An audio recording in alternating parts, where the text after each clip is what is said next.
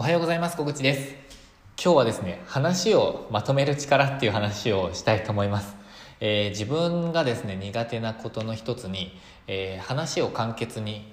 する伝えるっていうことが、えー、あります、まあ、難しいってことですね、えーと、苦手っていうことです。で、えっと、今日もですねある方とちょっとこうズームでお話をしていたんですけれども、えー、すごく長くなってしまったんですね。で、えー、多分ですね半分ぐらいであの言いたいこと同じことは伝えることができたと思うんですけど、まあ、このいろんな、えーまあ、脱線したりとか、まあ、必要な話ももちろんあるんですけど、えー、違う話をしてしまったりとかどうしても長く説明してしまったりとかっていうのがあります。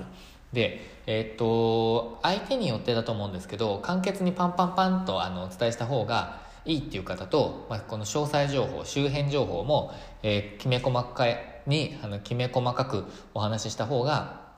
嬉しいっていうタイプの方とか、あの、いろいろいらっしゃると思うので、まあ、一概に言えないんですけど、やっぱりシンプルに話していく。ということも大切かなと。まあ、どっちも大切だって自分は思っています。でも、あの、とはいえですね、えー、もっとこうシンプルに短く、えー、的確に、えーと、伝えることはできるんじゃないかなって、まあ、思っているんですよね。まあ、そこがなかなか難しいと。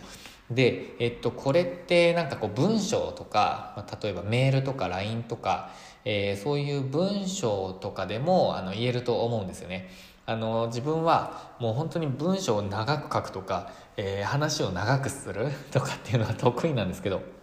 本当にキュッとまとめるのがすっごく意識していないと、あのー、まあ、難しいんですよね。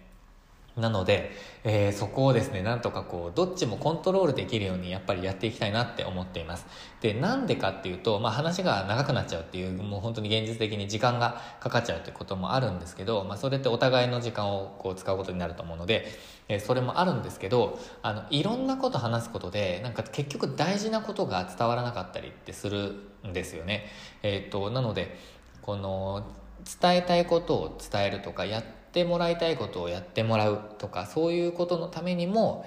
えー、まあ相手のためも考えてやっぱりシンプルに、えー、的確に伝えていくっていうのは必要だなっていうふうに思っています。ということでですねこのヒマラヤもですねあの7分から10分ぐらいっていうのが多いんですけど内容によっては多分3分ぐらいでも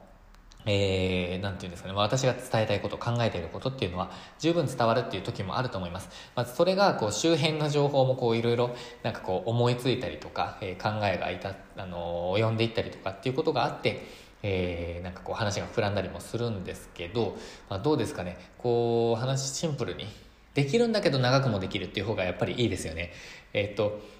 というのも、あの、というのもって言って長くなっちゃうんですけど、あの、長い話しかできない人は短くできないんですよ、多分。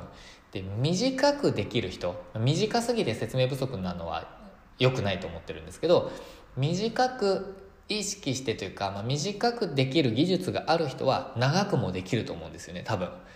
なので、やっぱり短くできることを練習しながら必要な時は、えー、周辺情報をお伝えしたりとか、もしくは、あの、現実的な話、例えば1時間話してくださいという時に、えー、55分で終わっちゃう時に、やっぱりあと5分をいかに、えー、話すかって大事だと思うんですよ。例えば、セミナーとかだと、その5分早く終わってしまうことで、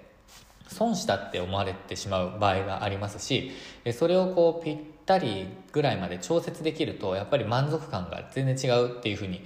言われてるんですよね。なので、まあ、そういう面でもあの必要な技術ではあるとは思うんですけど、あのー、やっぱり短くできる技術がないとダメだって思うので、私もちょっと日々ですね、えー、訓練しながら短く伝えるっていうのをやっていきたいなと思っている。そんなお話でした。ということでですね、今日はちょっと短めに、短く伝える技術について、そしてなぜ大切か、え相手に伝えるためにも、相手のことを思っても短い方がいいっていう話をさせていただきました。えー、自分は意識しながら、えー、この情報発信、ツイッターも、えー、ラジオも、ブログも全部そういう風にちょっとやっていきたいなと思っているので、見守っていただけたらと思っております。ということで、今日も最後までご視聴いただきましてありがとうございました。えー、週末もチャレンジしていきましょう。